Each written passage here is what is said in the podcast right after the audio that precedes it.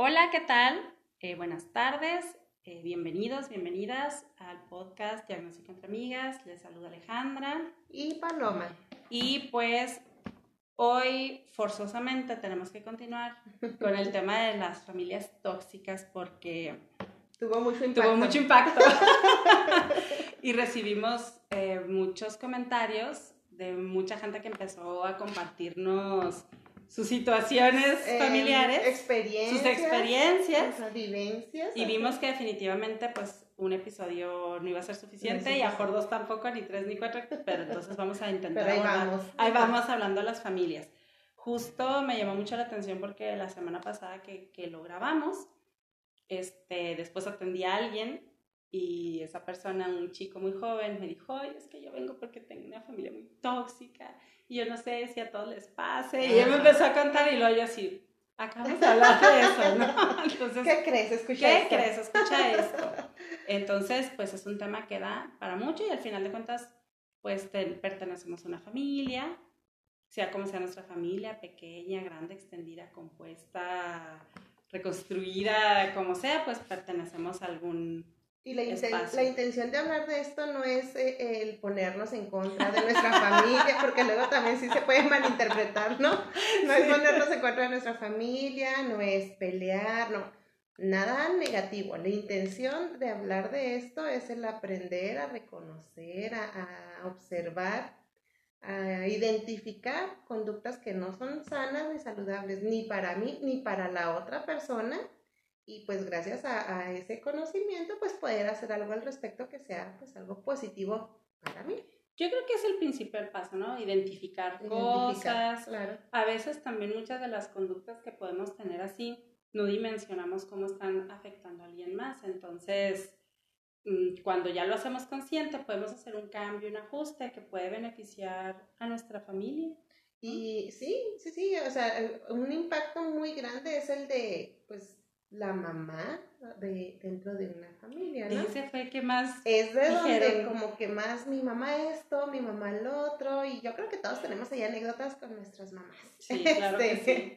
em, porque es importante, por ejemplo, yo como persona individual puedo decir, a mí me sirve mucho esto para aprender a identificar, aprender a verlo, y si no me gusta, pues no repetirlo con mis hijos, ¿no? O tratar de pues, hacer algo distinto, ¿para qué? Pues, romper como que ese ciclo, ese, mm, pues sí, que no se siga perpetuando este tipo de conductas.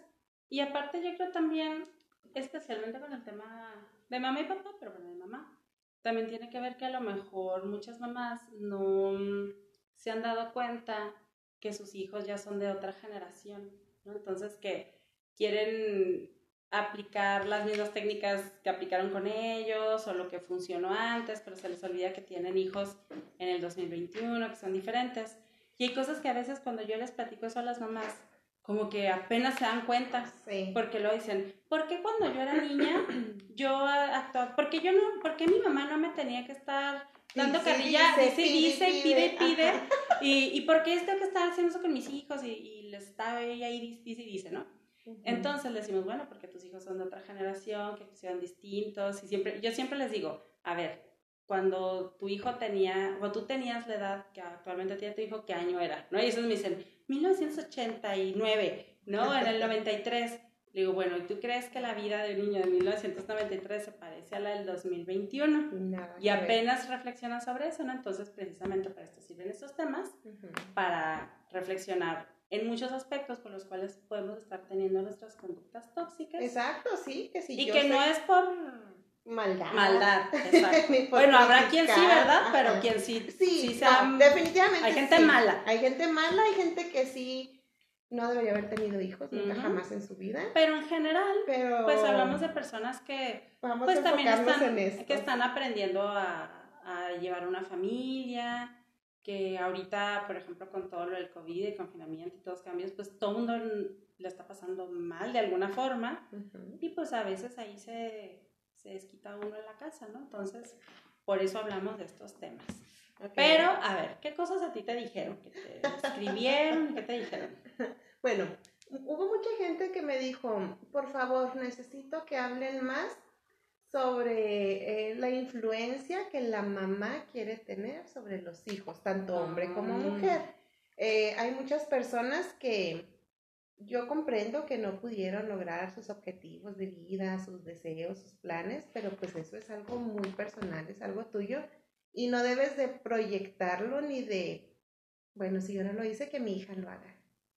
¿Por qué? Porque se ejerce mucha presión, se crean muchas expectativas y pues estamos hablando que somos personas totalmente diferentes y que quizá lo que hace feliz o hacía, o mi mamá pensaba que podía hacerla feliz, no es lo mismo que me va a hacer feliz a mí. Y luego, ¿sabes qué creo yo? Que a veces creemos que estas mamás les están diciendo todo el día, tú vas a hacer esto que yo no hice, ¿no? Ujú. Y no necesariamente. Hay otro tipo de actitudes, de, de situaciones que, que al hijo, a la hija, le van dejando esa enseñanza. Por ejemplo, yo he atendido gente que me dice, es que yo no podría hacerle eso a mi mamá porque el sueño de mi mamá era Exacto. este. Y le digo, ¿y tu mamá a ti te ha dicho, te ha obligado?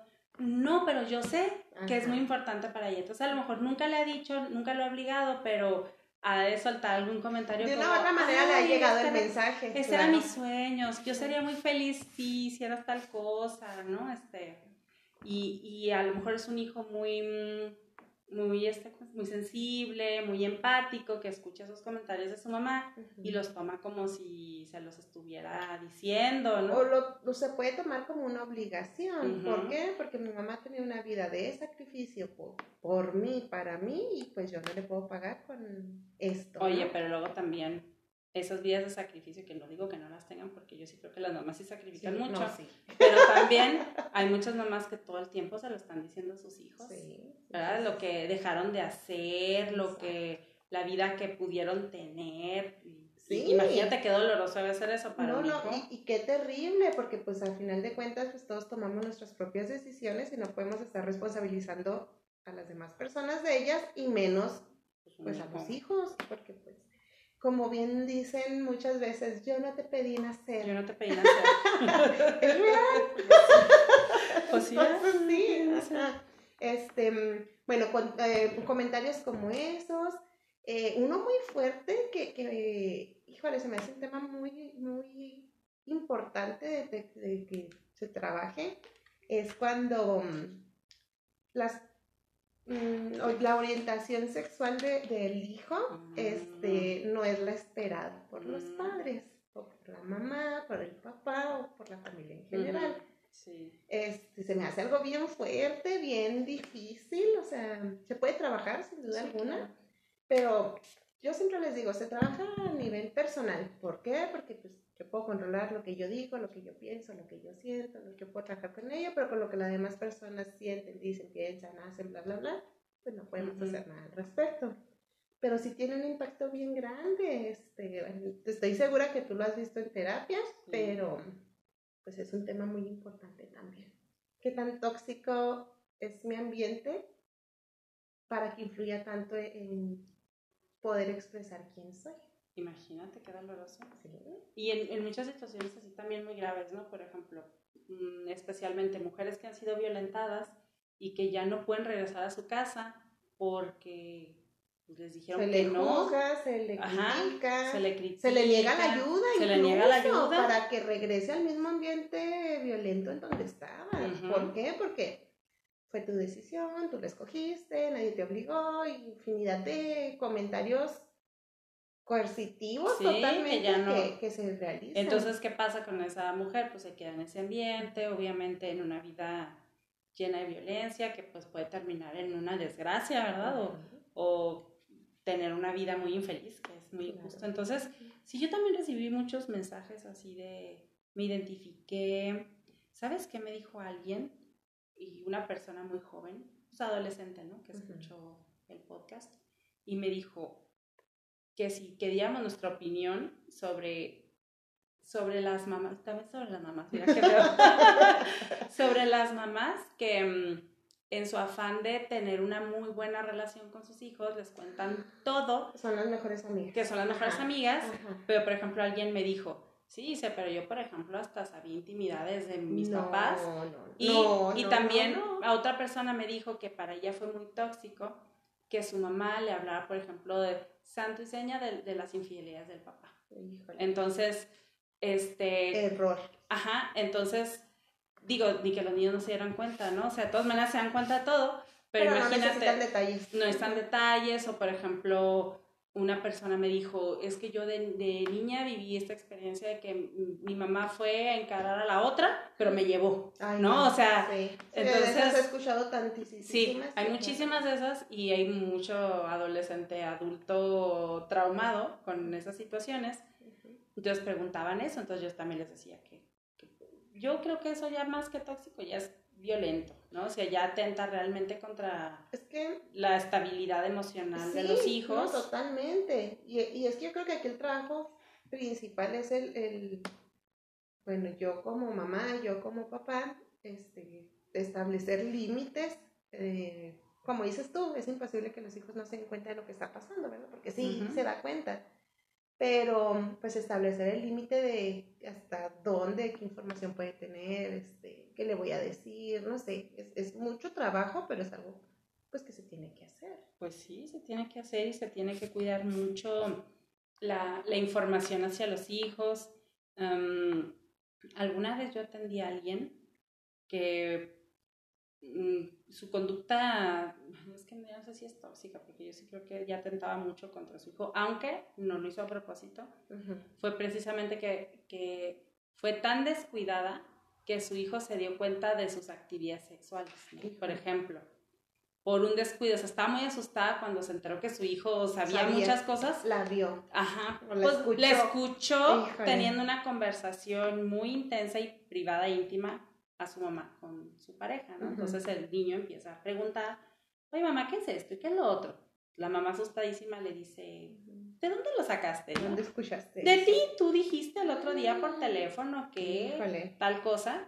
Y, por ejemplo, a lo mejor ella no era su intención, pero con ese descuido tan grave que tuvo, sí dañó a su hijo. Y a decir por qué lo dañó, porque fue demasiada información a un niño tan pequeño, porque aparte se asustó mucho y no supo cómo manejarlo y se terminó diciendo cosas que de, acuerdo a la etapa de desarrollo donde estaba el niño, todavía no era necesario explicarlas o se los podía explicar de otra manera, pero como fue tan explícita en esa llamada, entonces también me contaron mucho eso, ¿no? De esas mamás que pues son descuidadas en ese tema y que luego sus hijos andan cargando en muchas, muchos traumas, inseguridades. Este, me dijeron también como de la mamá que que, que sienten, a mí un, un me dijo alguien, yo creo que yo le caigo mal a mi mamá.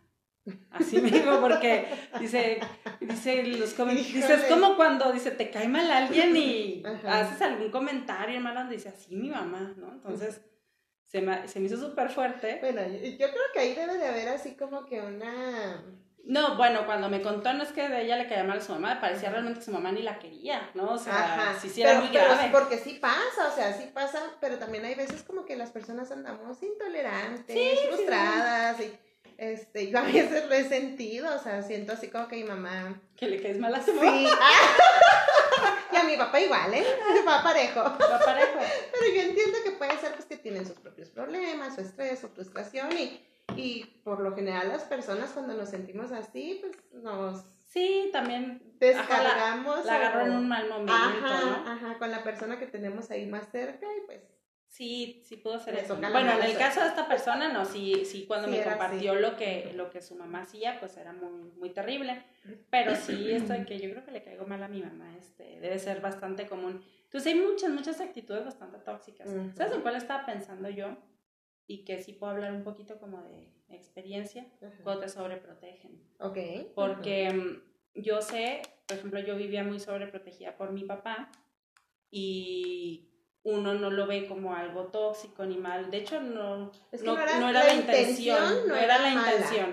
Pero, pero al final de cuentas sí, sí perjudica, sí perjudica porque puedes eh, convertirte en una persona insegura, y que dependas de otras personas, ¿no? Este, que, mm, que obviamente todo eso se puede trabajar, ¿no? Por ejemplo, en mi caso que falleció mi papá y que fue así tan de repente, yo siempre digo, ay, mi papá tanto que se preocupaba que yo no hiciera tal cosa y de repente la tuve que hacer de jalón, ¿no? O sea, igual aprendí o sigo aprendiendo y demás.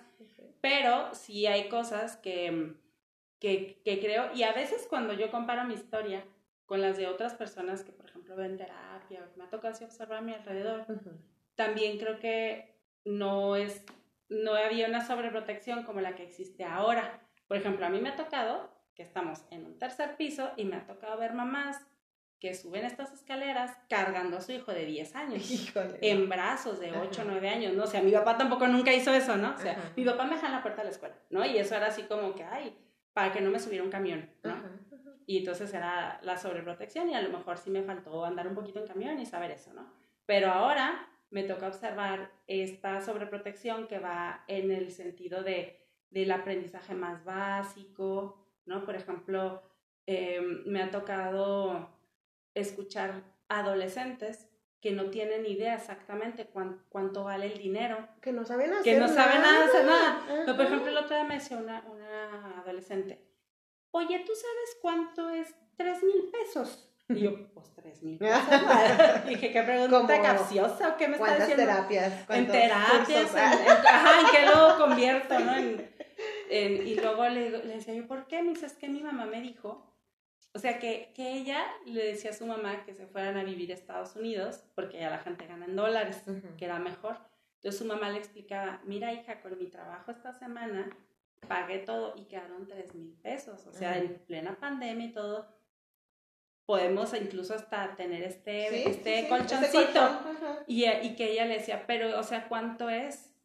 O sea, ¿cómo, o sea con eso que... ¿Qué me, ¿Qué me compro? ¿Qué, ¿Qué vamos a hacer con eso, no?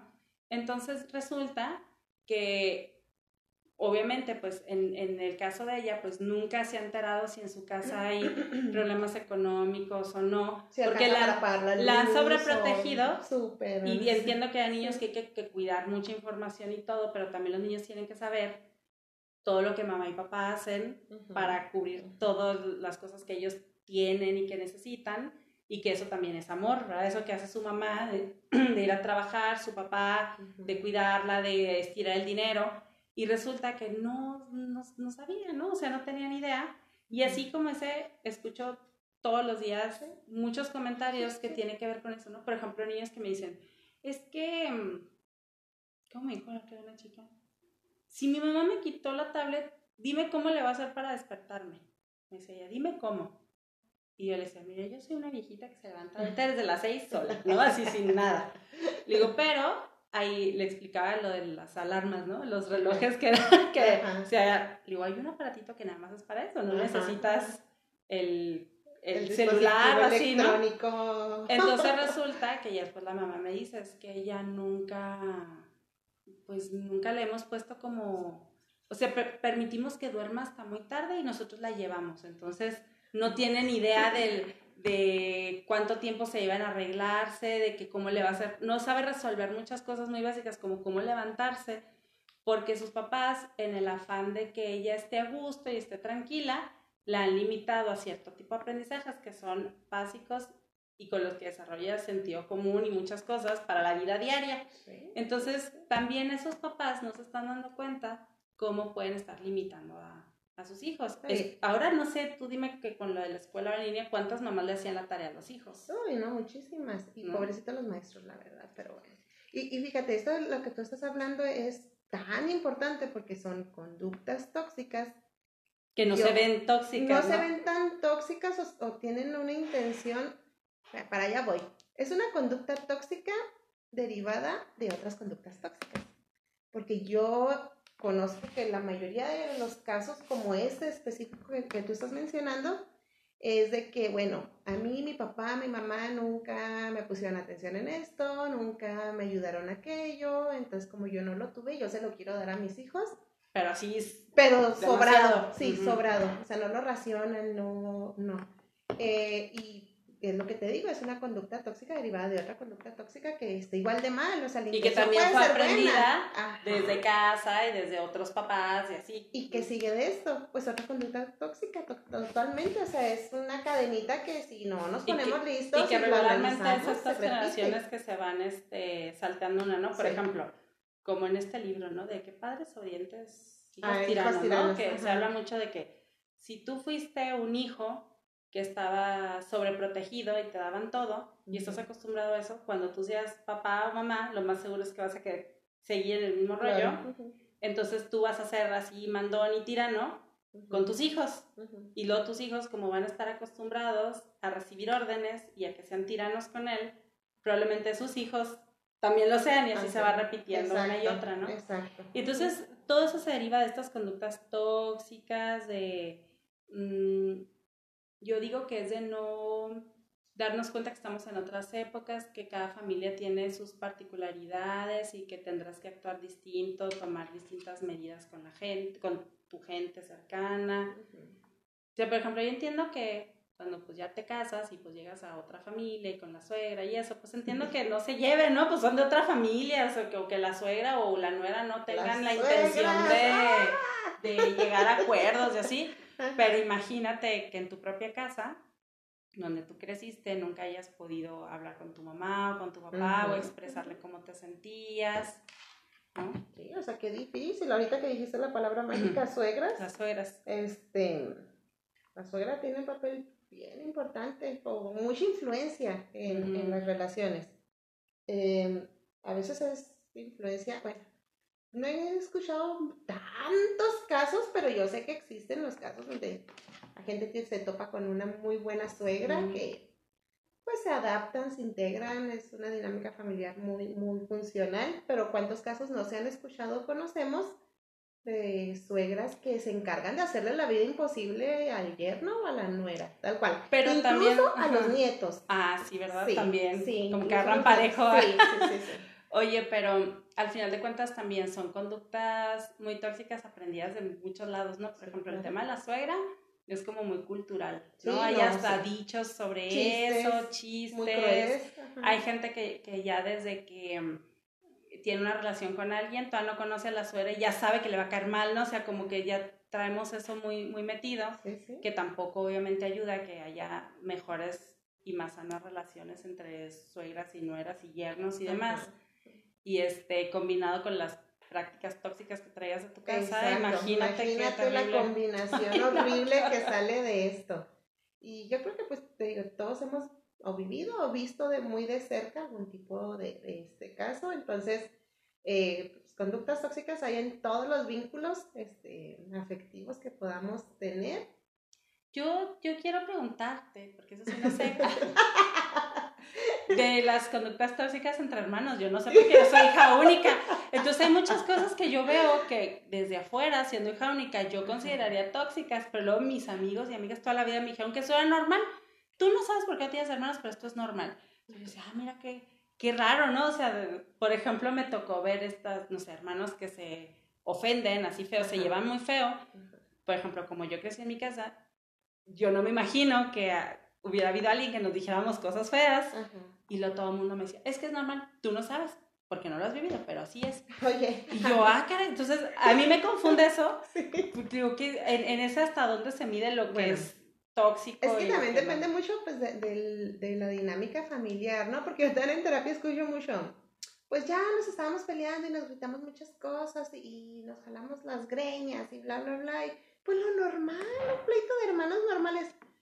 Pues yo nunca he peleado así con mis hermanos. o sea, no. Sí, nos hacemos así como que, bueno, con mi hermano mayor sí hay como que hay un enfrentamiento constante, pero pues, su personalidad es, pues, diferente a la mía, muy diferente a la mía y por eso puede haber choques.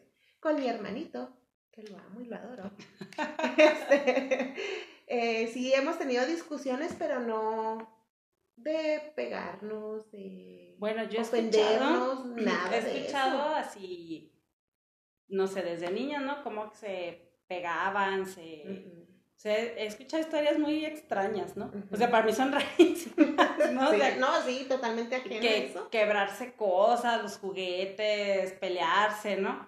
Este, eso me tocó ver. Me, me han contado de hermanas, ya no sé, más adolescentes que se... De la ropa, De ¿no? la ropa y así, ¿no? Pero cuando tengo Pero luego ya no después, de, ya después de adultos resulta que esto termina escalando a me peleé con mi hermana y ya no le hablo, en- Sí. tengo cinco años sin hablarle, Sí, no sí, sé dónde vive, este, cosas así. sí, qué fuerte eso. Entonces, pues, y ahí sí, obviamente, aunque no tenga hermanos, sé que no es normal, ¿verdad? Claro.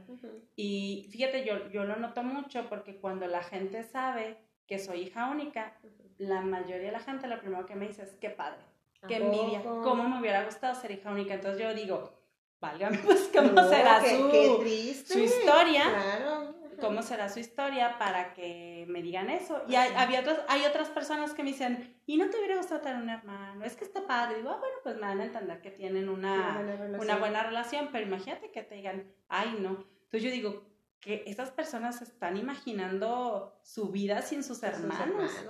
a, mí, a mí una vez una chica que atendía y, y, tenía una hermana que le va muchos años, como 10, y ella decía que todas las desgracias de su vida eran desde que llegó su hermana. Y las cosas que me compartía que le, que le molestaban mucho eran realmente muy de convivencia, ¿no? O sea, como para tener este odio, ¿no? Por ejemplo, decía, come mucho y se sirve doble y ya no deja para los demás, ¿no? Por ejemplo, decía eso. Ok. Y pero eso le generaba un conflicto, muy grande. O por ejemplo, decía, es que nos invitaron a una carne asada y también va a ir ella. Yo, pues, oye, pues es que es de la familia. La invitaron, o sea. La invitaron. Entonces a mí me llamaba mucho la atención como ella sí, el, el, eh, la, la, cuestión familiar, donde había los conflictos y todo, era con su hermana, ¿no? Entonces, qué... Qué, qué triste. Porque, por ejemplo, yo como, pues no tuve hermanas ni nada, pero, por ejemplo, yo que tengo mis hijos, que están muy pegaditos de edad, comparten muchas cosas muy bonitas, bla, bla, bla, pero de repente veo por ahí en Facebook memes de, pues no sé, estas arigüellitas que salen en una caricatura que están ahí golpeándose y cosas así. Y mucha gente nos sentimos identificados con eso, al menos yo que veo a mis hijos que de repente están así, pero pues tiene un límite, ¿no? O sea, sí, pues son personas diferentes, tienen gustos diferentes, se llevan muy poquita edad, pero son personas diferentes y claro que va a haber enfrentamientos, ¿no? Pero yo creo que ahí sí es tan importante el identificar, bueno, ¿qué puedo hacer yo para que esto no se desarrolle, que esto no siga pasando y... Cómo alentarlos a resolver sus conflictos entre ellos. y alentarlos a que Ya es que la semana pasada te decía que hay familias donde luego se pelean los hijos y ya no saben, tú para un lado y tú para el otro, pero ya nunca vuelven a hablar y crecen y ya nunca se hablan. Sí, claro. Entonces, qué mejor que si desde pequeños identificas cuando tienen conflictos y conoces a tus hijos, sus personalidades, pues puedes ir fomentando el diálogo, fomentando eh, estas estrategias así muy bonitas, porque si es así no puedo hablar. a mí, a mí este, cuando hablan de cosas hermanos, un día estaba en una reunión donde estaba otro amigo que es hijo único y están otra amiga y otro amigo que los dos, uno eran cuatro hermanos y otro cinco, ¿no? Que ya es como una familia grande ahorita, ¿no? Y entonces ellos contaban de las navidades, que pues a veces con tanto hijos y sus papás no tenían dinero, lo que era, decían ellos, imagínate despertar y a ver el arbolito y había un solo regalo, ¿no? Ah. Mejor bueno, ¿no? Ya sabes que el Nintendo, el no sé qué, pero ya sabían que era pleito seguro, ¿no? Y, y, dice el otro amigo que es hijo único, que obvio lo dijo en broma, ¿no? Dijo, ay, dice, y los hijos únicos, hasta nuevos se nos quedan y los juguetes, bien feo de ver, hasta bien sufrimos mucho, ¿no?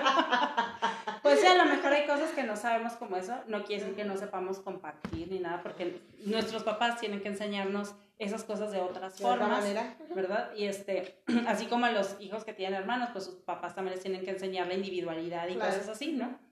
Y este y, y ellos, los que eran muchos hermanos, sí contaban cosas que, que el, como esto, ¿no? Que la ropa, que la tenemos que compartir, el, ya sabes, el más chico decía que él porque nunca estrenaba ropa y traía como coraje con eso, sí. Eso y yo, mucho, ¿eh? ¿sabes pasa mucho. A mí sí llama mucho la atención que en la secundaria me acuerdo cuando estaba ya entrando al, cuando las fiestas de 15 años y eso, que yo decía, que porque no querían una fiesta, por ejemplo, una amiga decía que ella quería que le construyeran un cuarto, o sea, su cuarto para ella sola, ya no quería estar con su hermana. Entonces yo, que siempre he tenido mi cuarto para mí sola, yo siempre decía, ay, qué rara, y no, mejor la fiesta, ¿no? O sea, qué rara, porque pues ella decía que el tema de su privacidad era muy importante, pero entonces qué complicado saber hasta dónde es el conflicto que se puede arreglar, llegar a acuerdos entre hermanos, y cuando ya escala me cae gordo mi hermano, no lo tolero. O sea, ¿qué toxicidad se puede alcanzar? Porque aparte a esta dinámica le vamos a agregar las concuñas y los concuños. o sea, cuando esas, personas crecen y esas familias, ay, sí, pleito entre cuñados, cuñadas, pleito entre primos, ple- o sea, Ay, sí, cuando las familias ya son más hay grandes. que dimensionar todo lo que puede Sí, pasar, en la familia. porque es algo muy A importante. veces que me dijo alguien y me dio mucha risa porque me dijo, porque siempre será que la familia de, de uno es como la familia bonita y, o sea, mi familia materna es así y, y, no sé, por poner un ejemplo, ¿no? Sí, sí. La materna es la bonita y la paterna es la conflictiva, Sí. ¿no? Entonces yo le decía, bueno, pues porque por tu personalidad y como tú eres y como has crecido, tú lo identificas así. Claro. Digo, a lo mejor le preguntas a otro de tus primos y te dice No, al revés, la familia que tú crees que es este, la, la bonita para él es desagradable, ¿no? Ajá. Pero entonces, ¿cómo todas esas cosas hacen que tengamos las percepciones de vida y que las podamos ir reproduciendo en el futuro y sigamos llevando conductas tóxicas? Sí, porque tenemos dos opciones. O repito las mismas conductas o las cambio. Y sí se pueden cambiar, pero sí me educo, sí me informo, sí analizo, etcétera, etcétera. Si no, pues voy a seguir, repite y repite lo mismo. Claro. Entonces, pues sí, da para mucho. Seguimos, para mucho. continuaremos. Vamos a tener que hacer otro, pero ya nada más como para hacer las recomendaciones Sí. de ahora sí que podemos hacer. Ya en alguno del episodio anterior, este ya se identificaron en alguno. Sí, ya, ¿no? ya tuvieron que ver por ahí dónde Entonces ya podemos ustedes. ver ya como, como tips, ¿no? Consejos Ajá. más de cómo manejar cosas familiares. Muy bien. ¿Verdad? Entonces, bueno, pues con esto nos despedimos. No olviden seguirnos en Instagram, en Anchor, en Spotify y síganos compartiendo sus historias. Las Familiares. historias, Familias tóxicas, anécdotas. Híjole, está genial. Ya para hacer un capítulo de puras anécdotas. Ándale, ¿Qué está padre. Ok. Bueno, bueno, pues hasta luego. Bye. Bye.